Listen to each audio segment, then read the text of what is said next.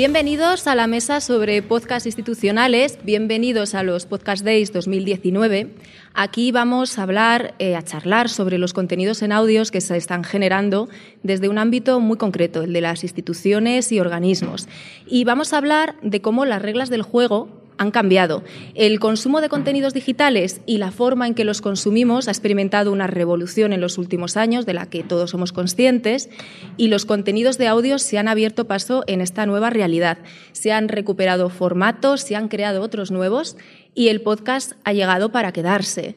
El hecho de que sea un formato multitasking, que podamos escucharlo mientras hacemos otras tareas, de que sea distinto pero a la vez confiable y de que sea tan íntimo que logre conectar con el oyente, es lo que tiene el poder de la voz, eh, son algunos de los factores que explican por qué cada vez más personas escuchan podcast. Esta nueva realidad no se le escapa a nadie, tampoco a las instituciones que conscientes del valor añadido que otorga el podcast en su manera de comunicar, están dedicando recursos a desarrollar nuevos contenidos en este formato para llegar a una nueva audiencia y vamos a preguntarles también si para conservar a la que ya tienen.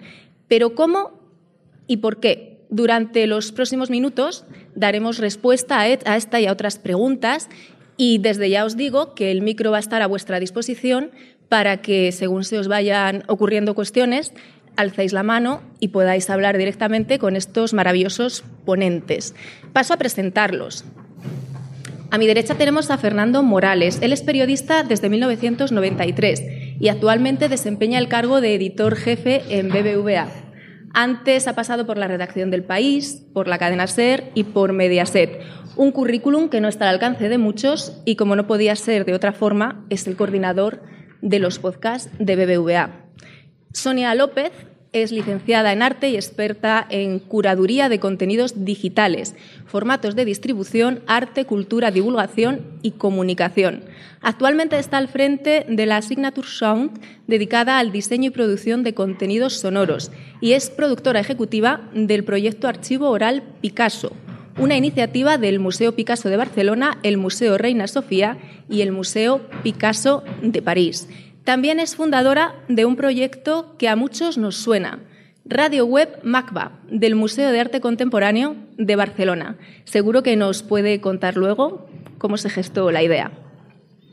Ángel Mancebo es licenciado en Ciencias de la Información y máster en Gestión de la Empresa Audiovisual. Ha desarrollado su carrera profesional en empresas como Sogecable, Canal Plus o Fox Internacional, para recalar ahora en la Universidad Nacional de Educación a Distancia, la UNED la mayor de España, con más de 250.000 estudiantes y una de las mayores de Europa. Allí trabaja en CEMAP, el departamento a cargo de toda la producción audiovisual de la universidad y del contenido institucional, divulgativo y educativo. Por último, contamos con Elena González, que atesora 20 años de experiencia en la gestión cultural. Ha sido coordinadora de numerosas exposiciones y proyectos y actualmente es jefa de programación de actividades del espacio Fundación Telefónica de Madrid, que seguro que todos conocéis. Allí gestiona contenidos y programa encuentros y mesas redondas relacionados con la cultura digital. Desde febrero de 2016 lidera el proyecto del podcast Todopoderosos en el espacio Fundación Telefónica, donde ya se han grabado 38 episodios. En 2019 ha arrancado el podcast Encuentros Fundación Telefónica y está trabajando en futuros proyectos relacionados. Elena, empezamos contigo, nos quedamos contigo. A ver. Y te voy a hacer una pregunta interesante. ¿Qué valor añadido aporta el formato podcast en la estrategia de comunicación de una institución cultural tan potente como Fundación Telefónica? Bueno, buenos, buenos días primero, buenas tardes casi ya. Eh, para nosotros el, podcast es sin duda una vía más de comunicación y una manera de abrirnos a, nuevas audiencias. Justo lo que comentabas antes, al ser multitasking, eh, estamos dando la oportunidad a la gente de que pueda consumir nuestros contenidos, uy, perdón, de una manera mucho más mucho más fácil a lo mejor, ¿no? Porque muchas veces no tienes tiempo de ir hasta Gran Vía, no tienes tiempo de estar luego de poder verlo en YouTube, pero sin embargo sí tienes tiempo para, mientras estás haciendo otras cosas, poder escuchar ese podcast. Para nosotros es fundamental el, que esos contenidos y que ese conocimiento llegue a las personas, que es nuestro el, objetivo, el fin de, Fundación Telefónica al final es ese, el poner al, alcance de toda la sociedad los contenidos que, que, estamos generando. De cultura. Claro, de cultura y, sobre todo relacionado con, el, con toda la transformación social que estamos viviendo en torno a la tecnología, cómo la tecnología está transformando la vida de las personas y entonces programamos muchos contenidos relacionados con eso y encima tenemos esta herramienta que no puede ir más de la mano. Fernando, ¿qué similitudes y diferencias tiene un podcast periodístico, tú que eres periodista, frente a un podcast institucional? Em, bueno, buenas tardes. Eh, no sé los que habéis estado en la, otra sesión que he estado yo. Voy a intentar no repetirme, sobre todo. No traía otra camisa para cambiarme o algo así para parecer distinto. Pero Em, pues si te refieres a la forma en la que se tiene que trabajar, yo te diría que ninguna debería tener.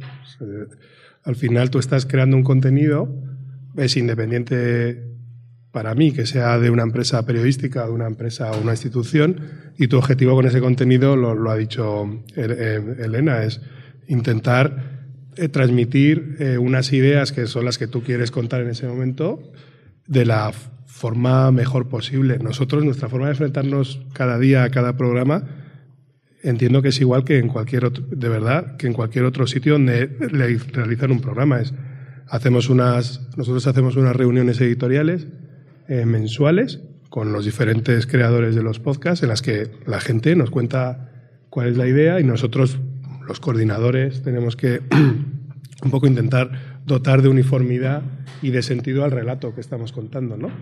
Y, en eso yo creo que hay poca... No sé, yo cuando trabajaba en medios era muy parecido. Nos reuníamos por las mañanas, cantábamos los temas, los jefes decidían por aquí y por allá y el día luego te llevaba por derroteros muy extraños. Eso sí que es distinto a lo mejor. Digamos que las últimas horas no te paran. Entonces, tal vez la presencia de periodistas se hace necesaria en las instituciones para generar este tipo de contenidos. Yo creo que sí. Es decir, yo creo que no debería haber empresas sin departamentos de comunicación y empresas que tomen decisiones sin que los responsables de comunicación estén dentro de esas tomas de decisiones, por lo menos que las sepan. Yo creo que sí, la comunicación es muy importante. Sonia, en un contexto de ubicuidad de pantallas, de gran competencia entre contenidos digitales, de la omnipresencia del vídeo, ¿cómo logra abrirse paso el sonido y enganchar con contenidos relacionados además con el mundo del arte, que es algo que a priori necesitamos ver para disfrutarlo? Bueno, buenas tardes. Em, pues creo que abres una, vía de, exploración muy interesante. yo seguramente estoy invitada aquí por, mi relación en muchos proyectos con el sonido, pero específicamente por, la Fundación de Radio Web MACBA, que tuvo lugar en 2006. Yo en ese momento era responsable de, los proyectos digitales del MACBA, lo, lo estuve siendo durante muchos años. Y, y claro, eh, efectivamente en ese momento, en 2006, hace mucho tiempo, en un eh, espacio que es un dispositivo de comunicación visual, como es el museo, en el museo eh, ocurren cosas y habitualmente vamos a verlas. Ya llevábamos tiempo con un debate encima de la mesa que era cómo podíamos incorporar las artes sonoras al espacio del museo. Y en esa época ya habíamos hecho algunos intentos con no demasiado éxito. Entonces, en, en 2006 yo ya llevaba tiempo, mm, por motivos personales, el, con el mundo de la radio, había colaborado en programas que hacíamos con amigos de la universidad. Y, un día vino a verme un, un gran amigo, Raúl Hinojosa, que es eh, locutor de radio y tiene un programa en ICATE FAEMA, bueno, en fin, y me dijo, he estado escuchando que hay un tema ahora que son los podcasts, que es la radio digital y tal. Y estuvimos hablando un, rato acerca del tema y pensé, pues a lo mejor este formato es el que nos puede dar ese espacio que está en ningún sitio en especial, ¿no? Para experimentar con, cómo metemos el sonido dentro del museo. Y, entonces fue como, como surgió el, el, proyecto un poco con la idea también de aprovechar ese formato, el, de, el del registro de sonido, para, por un lado, recoger todos los procesos de trabajo que se daban en el museo que para el público en general que venía a ver una exposición quedaban totalmente invisibilizados, ¿no? Las reuniones con los comisarios, las discusiones con arquitectura, este tipo de, de, cosas que ocurren en el, en el backstage del funcionamiento del museo. Eh, y por el otro nos abría un espacio para la experimentación con el propio formato y con el propio diseño de sonido, ¿no? que eso también era muy importante para nosotros. En ese sentido, este proyecto surgió cuando yo como profesional estaba dentro de lo que es el organigrama del museo, dentro del departamento de publicaciones, no del departamento de comunicación. Fue un, proyecto que surgió desde el área de la generación de contenidos, ¿no? Y, en ese sentido, el contenido y la forma tendrían una importancia, bueno, eran, eran elementos que eran capitales, ¿no? Así que, yo creo que, el sonido eh, para, una sociedad en la que estamos acostumbrados, pues eso, a la imagen que nos, que nos ocupa eh, los sentidos en, su globalidad, nos aísla casi. Eh, el sonido tiene una oportunidad, ¿no? La comunicación a través del sonido tiene una oportunidad para, para eso, para ser respetuoso con, el público, porque le libera y le permite hacer otras cosas, y abre un espacio para la experimentación con la propia forma del sonido que creo que, merece también la pena eh, ponerle atención. ¿no? Estos podcasts relacionados con el arte, además de ser un complemento, imagino, si estás viendo una exposición o un museo, eh, ¿cómo, hace, ¿cómo es posible que funcionen cuando no ves nada? Porque porque se puede hablar de arte sin eh, tener la obra de arte delante, ¿no? bajo mi punto de vista, bueno, yo creo que estaréis todos de acuerdo, el arte, eh, al menos en el, bueno, el arte, el contemporáneo y, todo, porque todo ha sido arte contemporáneo en algún momento, em, se plantea preguntas y plantea discusiones, plantea dudas, angustias, felicidades, ¿no?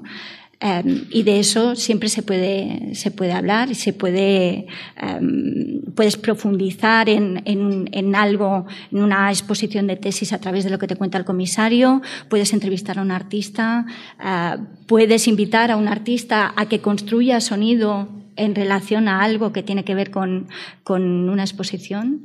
Muy brevemente, pero recuerdo con un especial cariño un trabajo que, que hicimos con el artista uh, vasco Asier Mendizábal, Em, hicimos un programa de radio, bueno, un programa llamado especial, Signals, Calls and Marches, em, que era un programa paralelo a su exposición en el museo y trataba pues, de la relación entre la música militar, los himnos de fútbol y bueno, era, era una cosa que aparentemente no, no, bueno, que no necesitaba para nada de apoyo visual, pero que estaba en realidad totalmente vinculada a la, a la estética del artista ¿no? y producida por él mismo. Fue una experiencia muy interesante. Pues del arte pasamos ahora a la institución educativa. ¿Es el podcast una herramienta didáctica ya? Bueno, fundamental. O sea, en el caso, bueno, buenos días a todos y gracias por acompañarnos. Eh, en, el caso de la Universidad Nacional de Educación a Distancia es fundamental, es consustancial al, al inicio de la propia universidad en el 74 ya se establecían los estatutos que tenía que haber programas de radio y de televisión. Lo que pasa es que la televisión fue muy posterior, pero de radio desde el, desde el minuto uno. ¿no? Lo que pasa es que al principio el, formato era diferente porque lo que se pretendía era eh, llegar a, los, a, las partes más alejadas de, de España eh, con el audio, las clases. No había internet, no podían acceder a tal, entonces pues, se utilizaba la radio pues, como una conexión eh, con el alumno que estaba más alejado de, de la propia central. ¿no? y eran clases eh, magistrales. Todo eso fue evolucionando hasta que apareció Internet, con lo cual aquello no tenía sentido y lo que se, a lo que se migró es a lo que es ahora, que es más una, una, un formato divulgativo en el, que estamos trabajando. La UNED desde el principio, mm, el, tenía el, podcast era, era el analógico, que era que enviabas los cintas de cassette una vez que se había grabado el programa de radio, inmediatamente se grababan las cintas de cassette y se enviaban a los centros donde estaban los alumnos para que lo pudieran consumir de manera casi inmediata. Y era podcast analógico total, o sea, es un poco atrevido hablar de, de tal, pero bueno, no deja de tener un, una cierta similitud, ¿no? Y en el año 95 más o menos ya había un portal de Internet tecnológicamente muy, muy primitivo, porque estamos hablando de aquella, de aquella época, en la que ya sí que se, se almacenaban los programas grabados para que los alumnos pudieran consultarlos. Y luego, como herramienta educativa del, docente que utiliza esos audios como complemento o como parte importante de la asignatura es fundamental.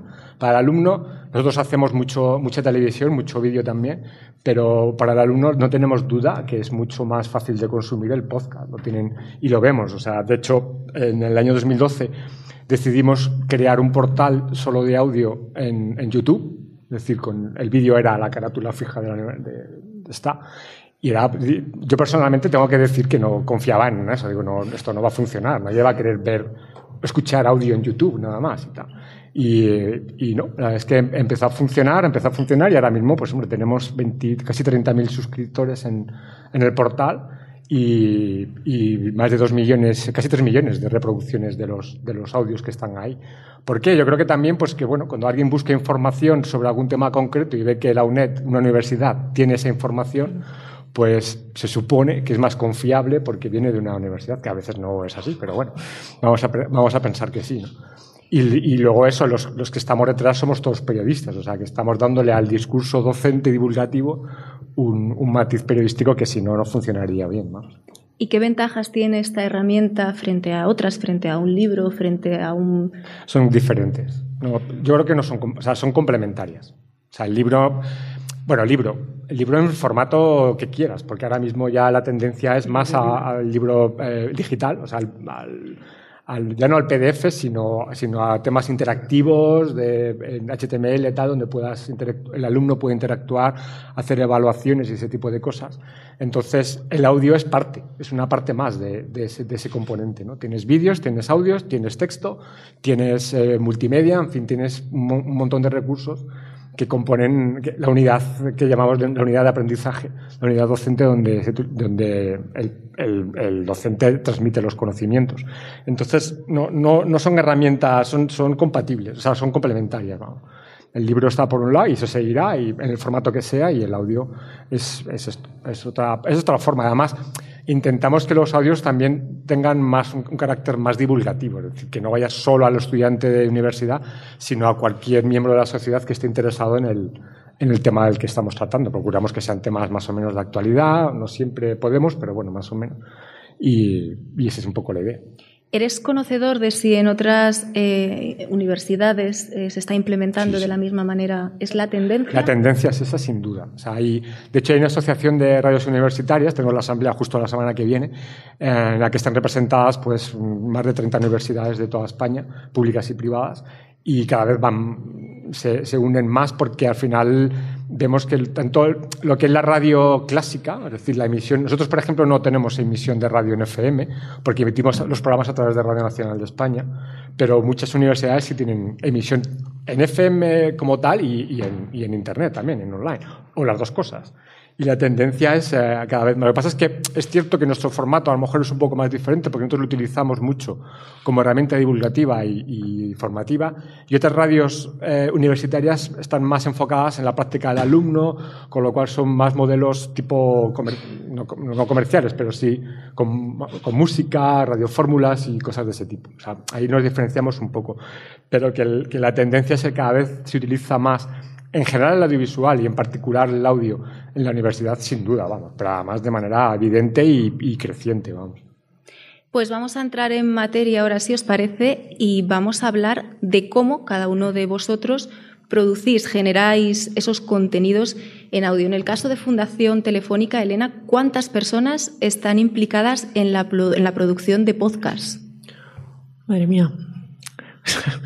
Pues, depende.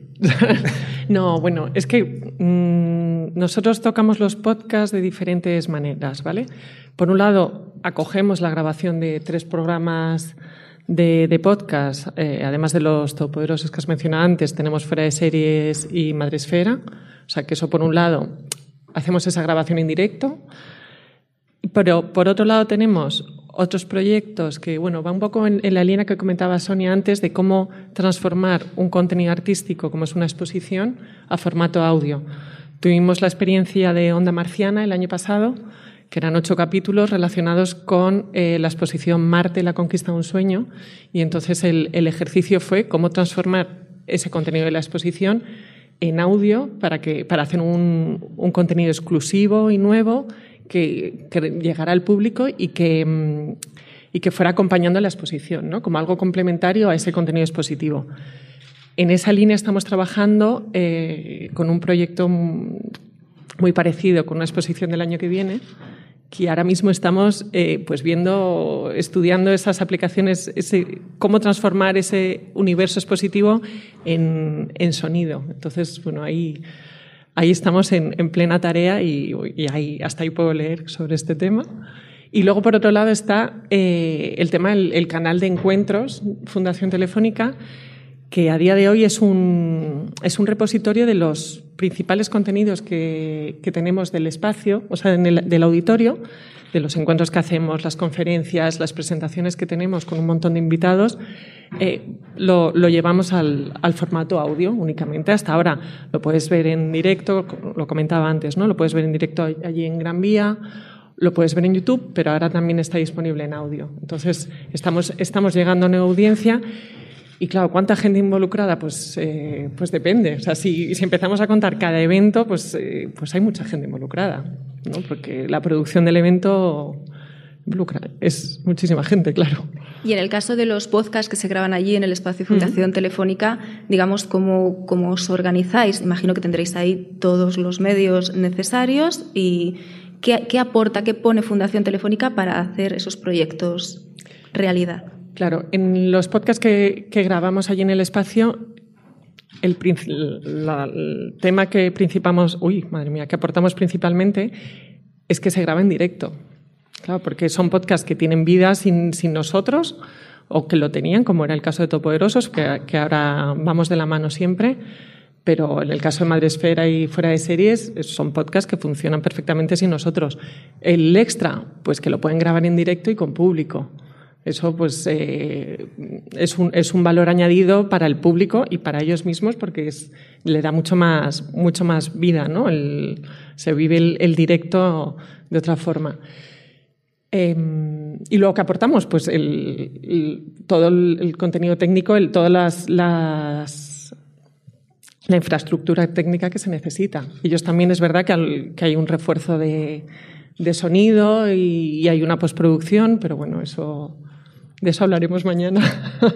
¿Y habéis notado que acuda cada vez más público a estas grabaciones, que se haya corrido la voz, que aquello haya crecido?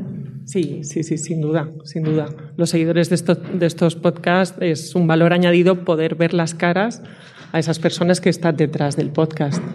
Y eso es, eso es un valor añadido sin duda para ellos, claro. ¿Apoyaréis eh, de cara al futuro más... Eh, más grabaciones en directo. Más, ¿sí? más proyectos. Pues ojalá. Lo que pasa que eh, solo tenemos un auditorio, las fechas del calendario son las que son, ojalá tuviéramos dos auditorios o dos calendarios, pero es que no abarcamos tanto. Ojalá, ojalá. ¿eh? Y son un montón de propuestas las que nos llegan para grabar podcast en directo, pero claro, llegamos hasta donde podemos. Ojalá, te digo. Fernando, Aprendamos Juntos es uno de los podcasts más populares que realizáis en BBVA. Tenéis un abanico, cuéntame qué peculiaridades tiene, a qué público va dirigido y cómo completa de alguna manera eh, el resto de la oferta que tenéis. Em, bueno, Aprendemos Juntos es un, es un proyecto que, es, que no nace como podcast, nace como.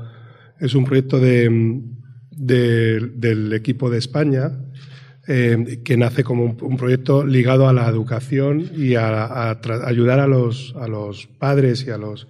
Porque hay un proyecto, aparte de los podcasts, que es en las escuelas, de ayudar a, en el proceso de formación de los, de los jóvenes. ¿no?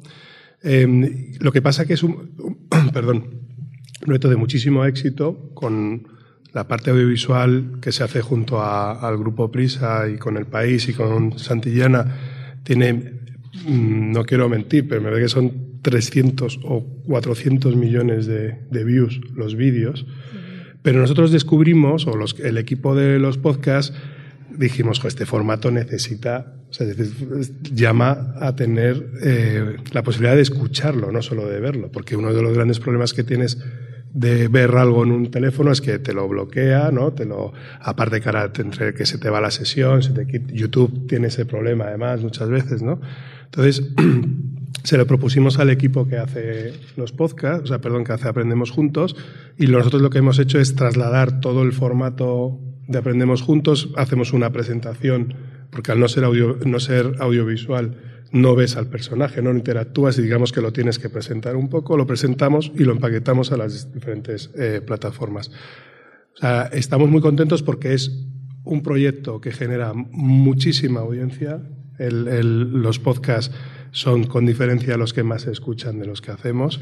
Y además estamos trabajando en intentar aprovechar todo ese éxito de Aprendemos Juntos para hacer una especie de cross traffic. A ver, estamos ahí cómo trabajar con esta, este formato de intentar aprovechar su éxito para que el resto de podcasts también eh, darlos a conocer, que no son, por supuesto, no están en el volumen que están estos otros. No están en el volumen, pero ¿cuáles son y sobre qué temas versan? Los podcasts, pues mira, tenemos 12 podcasts, creo, incluido Aprendemos Juntos, de los cuales eh, Perú, México, Colombia, como contaba antes, y Estados Unidos hacen su propio programa en el que intentan abarcar los temas que preocupan a la sociedad en la que están. Es en, Perú, eh, de hecho, acabamos de lanzar un segundo podcast de la Fundación BBVA Perú, que tienen un proyecto precioso que se encuentra tu poema, en el que diferentes autores actuales leen poemas de autores eh, más clásicos. Entonces, en el primer programa que hemos publicado es eh, lee un poema de César Vallejo o Joaquín Sabina, y es solo eso ya es una maravilla. Escuchar ese, estamos muy contentos. Es la última incorporación a nuestro proyecto de podcast, pues estamos muy contentos. Y eso cada país hace el suyo, y en Holding, los que estamos aquí en España, hacemos eh, Blink, que es el original, que es el que hace Reyes, que está por ahí, que es un programa, digamos que es como una revista de temas ligados a, a la tecnología, a, la economía, a las finanzas personales. Tenemos uno de educación financiera, que es una de las facetas en las que más queremos hacer hincapié. Si tú eres una persona informada, cuando contratas productos probablemente tendrás menos problemas que si no lo eres. ¿no? Entonces, digamos que es una de las cosas que más nos gusta hacer, que es por eso surgen muchos de los proyectos del Departamento de Comunicación, de intentar que la gente entienda las cosas, que a veces no, no, ha sido así. ¿no? Em, tenemos otro programa de, Open Mind, que es un proyecto también del banco muy interesante, que es alrededor de la tecnología, el futuro, la ciencia y cómo cambia la sociedad. Y no me quiero dejar ninguno. Bueno, hago yo uno también, que es de entrevistas, em, en el que intentamos hablar con gente que transforma la sociedad. No tiene por qué ser grandes personas, ni grandes líderes, ni grandes jefes jefas de empresas, sino gente que en su ámbito eh, ha conseguido cambiar las cosas. y ese es, digamos que se tiene un, tono un poco más de conversación que de entrevista, ¿no? Por lo que me cuentas, eh, los temas que abordáis poco tienen que ver con, la matriz de BBVA. ¿Son temas que a lo mejor no podéis sacar de otra manera y esta vía os permite aportar ese valor añadido, ese contenido cultural? Aunque, aunque, no lo creas, son temas que sí que importan bastante al banco. ¿eh? es decir, eh, la educación financiera es algo muy importante. Muy importante para todos. O sea, en realidad no es un tema del banco, es un tema como sociedad. Cuanto mejor sepas de cualquier cosa, como consejo, mejor, ¿no? Y, tenemos los proyectos también que estamos intentando desarrollar basados en la sostenibilidad y en, el, y un desarrollo eh, de la sociedad un poco que tenga en cuenta lo verde, así dicho, así en trazo gordo, ¿no? y, que piense por el futuro de todos, también es algo que está metido en, en, la forma en la que el banco quiere estar en la sociedad. No, no, te creas que somos unos locos que nos dejan hacer lo que queramos, que sí, ¿vale? Que, que un poco sí, pero todo esto es una línea argumental en la que nosotros en el Departamento de Comunicación trabajamos. ¿no? Me surge la pregunta, eh, ¿la producción y la realización de estos podcasts trasciende al Departamento de Comunicación? Es decir, ¿más departamentos de la entidad se implican? Claro, o sea, la parte técnica, Chus, que anda por ahí. O sea, al final eso es gente que depende de ingeniería.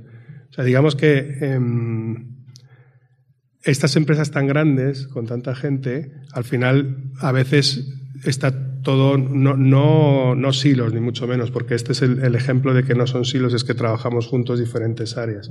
¿no? Pero sí que tienes tanto talento, por qué no decirlo, y tanta gente buena que sabe mucho de sus, de sus áreas de, conocimiento, que hay que aprovecharlo. ¿no? Entonces, ¿qué fue lo que nos pasó a nosotros? Al principio dices, bueno, pues lo fácil es externalizar esto. No. Y lo difícil, aunque no lo parezca, es hacerlo en casa, porque a veces hay barreras y, pues oye, todos a una lo conseguimos hacer, ¿no? Y a mí es, sinceramente, es de las cosas que más me gusta del proyecto que conseguimos hacerlo la gente que trabaja en el banco. Sonia, cuéntame hacia dónde va el podcast institucional. Wow, espera que saco la bola. pues eh, el podcast institucional yo creo que, que va hacia el camino de explorar qué puede hacer el registro oral para, para digamos, instituciones que al menos con las que yo habitualmente trato, el texto es el vehículo principal para la comunicación con, con sus audiencias. ¿no? Eh, sé que estoy hablando en este caso de un, de un, digamos que de un tipo de instituciones muy específico, que son las que yo mejor conozco, ¿no? Y que, y que son, pues, museos, centros de arte, eh, esta clase de instituciones, ¿no? Que tradicionalmente, pues eso, lo que os decía antes, son dispositivos visuales por un lado y por el otro su, digamos que su, su vehículo de, transmisión de conocimiento es el texto a través de, los catálogos, ¿no? que no han dejado nunca de tener importancia y el material escrito en general. Entonces, para mí, los podcasts abren de hecho, esa era una de las intenciones o una de las, de las cosas que queríamos explorar al principio del proyecto de la radio, que era um, explorar ese registro oral, ¿no? esa necesidad de, de, generar contenidos de una forma diferente cuando lo que vas es a hablar de ellos o vas a, a usar la voz o el sonido para, para hablar de... Cuando digo hablar, uso la palabra hablar de un, de un modo amplio, no solamente con palabras. ¿no? Eh, yo creo que prestar atención a eso y en ese sentido, no sé si es, es un poco tangencial lo que voy a comentar, ¿no? pero antes en Petit Comité estaba, estaba comentando que, que, lo estoy pasando muy bien hoy haciendo, viendo cuáles son las preocupaciones y las reflexiones que hay dentro del, de, la comunidad de podcasters ¿no? y, y del podcasting. Y, y una cosa que, que, una conclusión a la que llego yo personalmente es que las preocupaciones tienen mucho que ver con, con, con la distribución, con los medios de producción, mmm, cómo llegar a audiencias, casi, digamos que el, el estudio de marketing, ¿no? De qué puede hacer el podcast por, por, um, por, ser rentable, etcétera, que sin duda son cuestiones que son muy importantes. A mí personalmente me preocupan mucho porque, porque pretendo vivir de ello, pero, pero creo que hay, que hay otra, otro abanico de preocupaciones que estaría también muy bien tratar, ¿no? Que es cómo usamos el propio formato, cómo entendemos el podcast como un espacio de creatividad en el que no solamente estamos hablando, emulando el formato de un programa de radio eh, tradicional, sino que podemos incluir y podemos incorporar eh, otros niveles de comunicación del sonido que no son estrictamente el del, el del diálogo o el de la entrevista sin, sin desmerecerlo en absoluto, pero Quiero decir que hay un, realmente hay un repertorio muy amplio de territorio que explorar y creo que en ese sentido las instituciones culturales y, en general todo, todo aquel que se, mm, que se anime a explorar eh, lo que puede hacer el, el podcast por, por, la institución, pues valdría la pena también que, que abordara ¿no? este espacio de entender el podcast como un espacio de experimentación creativa en sí mismo. Y enlazando un poco con lo que ha dicho eh, Fernando, que ellos internamente producen sus podcasts, a ti cuando una institución cultural eh, te pide asesoría o te pide que les guíes para realizar este tipo de formatos, ¿qué les recomiendas? ¿Que lo hagan desde dentro? ¿Que externalicen? Depende. ¿Qué casos hay? Sí, yo creo que, depende mucho de la situación de cada, de cada institución y de la organización que tiene. Cuando empezamos en, en, el museo, en el MACBA, con el proyecto, eh, lo único que hice fue comprar un minidisc y el resto lo hacíamos dentro. Grababa yo misma locuciones dentro del el cuarto donde guardábamos el material de oficina porque era el que mejor insonorizado estaba. Era todo muy precario y muy precario en el mejor de los sentidos. Eh, francamente lo recuerdo con muchísimo cariño, pero lo hacíamos todo internamente y, no fue hasta que empezó a crecer el proyecto que entonces empezamos a, incorporar colaboradores externos, gente con perfil mm, de artista, músico, em, de, este, de este tipo. ¿no? Pero yo creo que, mm, volviendo a la pregunta que me yo creo que depende de los, de los recursos. Sí que es cierto que para hacer un podcast yo creo que se necesitan pocos recursos de entrada. Para producirlo no es necesario mucho. Todo depende de lo que tú quieras llegar a, a, conseguir, ¿no? Eh, o a experimentar, o el talento que quieras contratar. Yo creo que a veces no se trata tanto del, del gasto material, que puede cuantificarse de una manera muy modesta, sino el talento y el valor que quieras añadir a ese, a ese proyecto, ¿no? Pues vamos a seguir hablando de recursos. Con Ángel, ¿qué recursos utilizáis en la UNED para realizar los podcasts? ¿Qué personas participáis? ¿Participan alumnos? ¿Es solo el, profesorado? ¿Se externaliza algo? ¿Se contrata alguna cosa? ¿Cómo funcionáis? No, todo todo se hace con recursos propios. Tenemos dos estudios de radio completos, o sea, a nivel profesional, vamos con sus técnicos y luego hay un, grupo de redactores, periodistas, de ocho periodistas, que son cada uno se encarga más o menos de un área de conocimiento diferente y, fundamentalmente el protagonista del podcast suele ser el docente y los expertos que el docente puede aportar para cada uno de los temas. Entonces el periodista es un poco el que se encarga de, contactar con el docente, ver, ver qué tema podemos tratar en cada uno de los programas que hacemos, qué expertos puede aportar preparar una, un, un, guion sobre lo que se va a tratar y cómo se va a hacer y luego ya el formato puede ser desde una simple entrevista hasta un debate con varios puntos de vista en los que pueden discutir y todo ese tipo de cosas. Pero los recursos son, a nivel técnico ya digo que son, son propios con dos estudios, con tres técnicos de, de sonido que son gente que lleva muchísimos años además en la casa trabajando y los periodistas igual, son gente que alguno de ellos lleva casi casi desde el origen de la propia universidad. ¿Qué periodicidad y qué duración tienen vuestros podcasts? Bueno, eso es un poco a demanda. bueno, en principio tenemos eh, la obligación que nos marca Radio Nacional, que es que tenemos que hacer un programa diario de una hora de duración, de lunes a domingo, vamos. Ah, y luego píldoras para Radio 5 y algún programa sobre música y cultura para Radio Exterior. Eso, eso nos marca al eh, Radio Nacional pues, la periodicidad en la que tenemos que hacerlo, diario o semanal. pero luego lo que es el podcast para consumo interno, para subirlo al portal nuestro sin que luego vaya, sin que vaya previamente o posteriormente a la emisión de Radio Nacional, ahí es que depende, o sea, va demanda cada, cada, cada vez que hace falta porque quieren lanzar un mensaje institucional o un mensaje divulgativo o lo que sea, pues estamos ahí para hacerlo.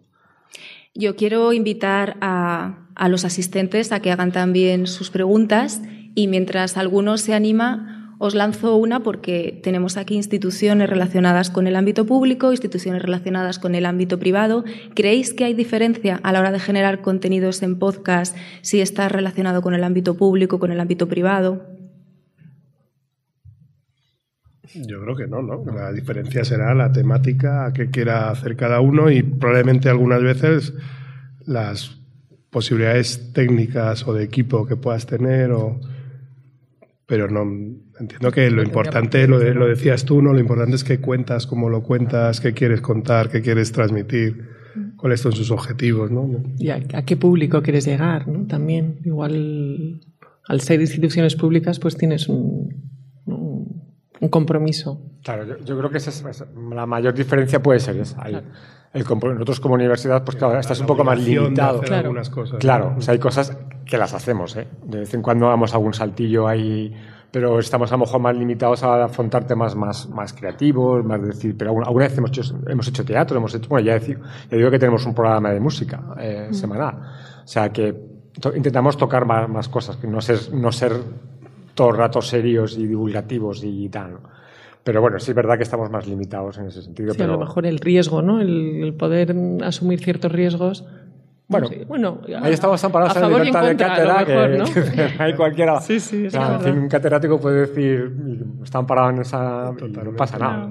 Entonces ahí a veces. A veces si tiras del hilo te sale ahí algo, ¿no? A veces somos romp... un poco rompidos. A veces me asusto, sí, pero esto no podemos sacarlo. ¿Hay alguna pregunta?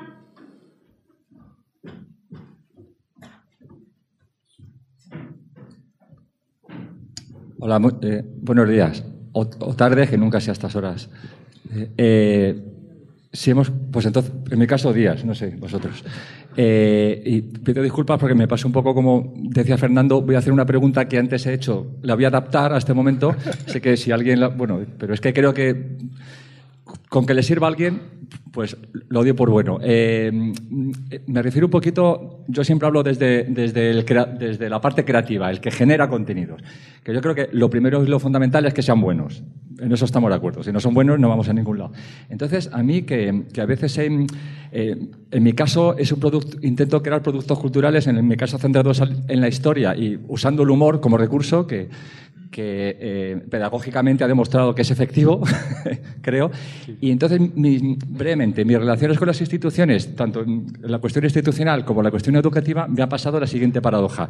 He, creado, bueno, con gente, compañeros, productos así divertidos con contenidos históricos que, mm, sin, sin, estar pensados específicamente para eso, luego nos llegaba las noticias de que mucha gente en muchos colegios y clases los usaban.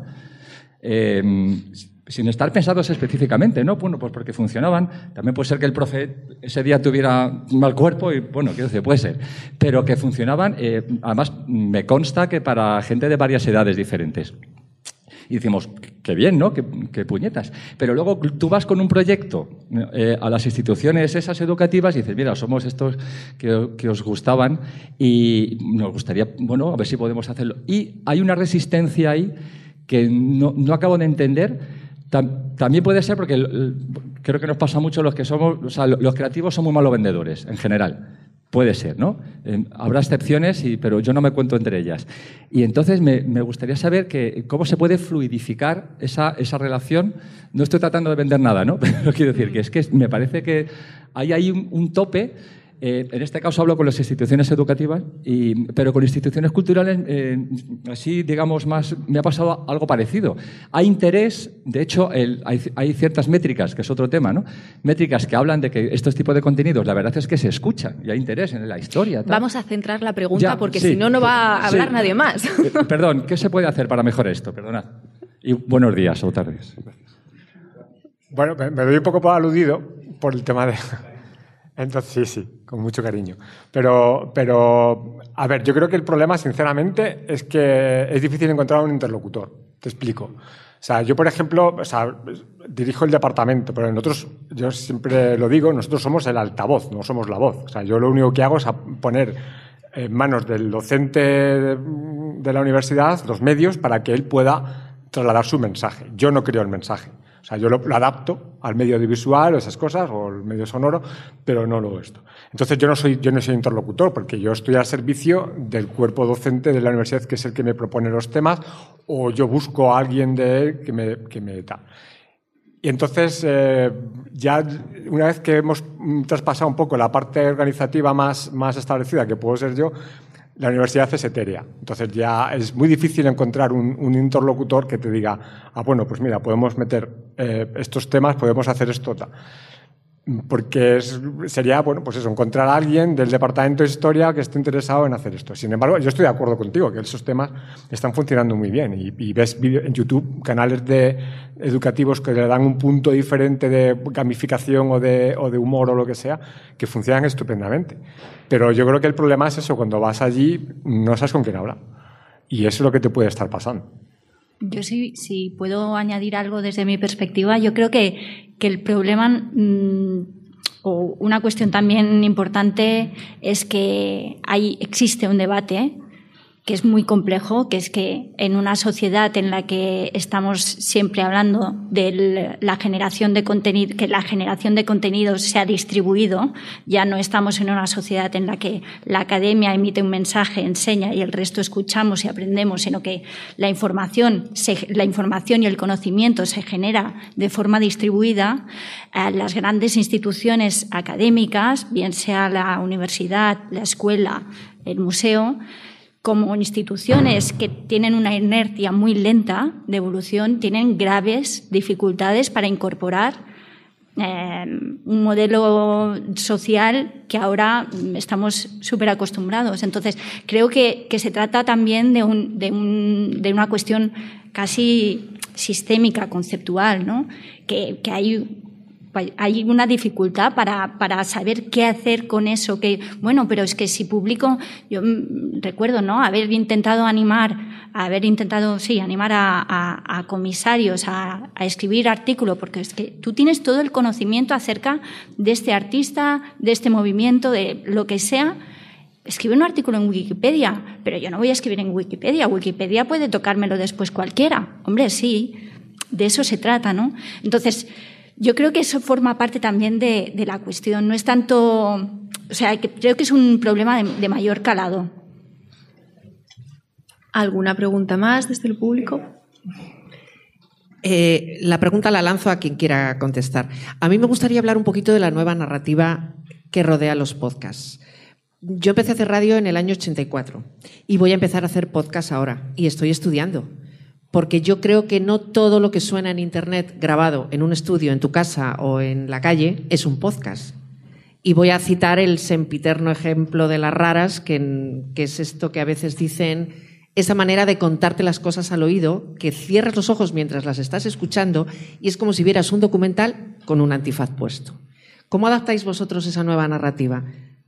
O cómo en un punto de la postproducción, por ejemplo, de unos todopoderosos, que podría ser perfectamente una sección de un programa de radio, ¿qué, tiene para ser un podcast? Porque no todo lo que está en Internet es podcast, para mi punto de vista. Yo debería bajar Chus, que está aquí, y hablar él, yo creo. Pero nosotros una de las cosas que cuando empezamos era intentar dotar de cierta personalidad a lo que hacemos y no sabíamos cómo. Es decir, ¿cómo haces que.? Porque al final, fijaos, el banco además, en todo este periodo ha habido una transformación de la marca, o sea, ha cambiado el logo y está todavía por definirse la identidad sonora, del, porque eso sí se está pensando en el banco, ¿no? Entonces íbamos por delante del, casi de, muy en paralelo y Chus fue el que nos dijo, oye, mira, yo creo que tenemos que intentar, para que sea podcast y no sea radio y no sea, porque al final una conversación es una conversación y tal, yo creo que en Estados Unidos se están haciendo muy bien jugar con, con los audios, con la música de fondo, llamar la atención. Exactamente. Es decir, que también se hace en la. Bueno, aquí en la radio, en la radio en España es paisaje sonoro. aquí se hace menos, yo creo, salvo en formatos más grandes o por lo menos. Pero y estamos con mucha prueba y error. ¿eh? Y de hecho, fíjate, nosotros tuvimos este miércoles la reunión con los compañeros de otros países y lo vemos de forma distinta. A ellos no les gusta esa música, no les gusta tan alta. Te dices, si la música es muy buena, se te va. ¿sabes? Es decir, que estamos probando. Estamos, es que yo, por lo menos yo no, no tengo fórmulas, o sea, es decir, es probar tener la suerte que haya gente que quiera probar y que quiera investigar y se preocupe por su trabajo y lo intente hacer mejor. Yo no sé otra. Yo antes cuando comentaba que para mí creo que es, que es importante entender el podcast como un espacio de experimentación, estaba, mm, vaya, me parece súper acertada la, la, pregunta que planteas, porque, porque, porque bajo mi punto de vista mm, no es lo mismo escuchar una una conferencia editada, ¿no? una conversación entre dos personas editada em, con un principio y un final, que estar pensando todo, todo, todo un programa con los diferentes registros de sonido que tiene que haber, la voz y muchos otros, en un tiempo determinado y además cuando tú no sabes en qué circunstancias va a ser escuchado eso, ¿no?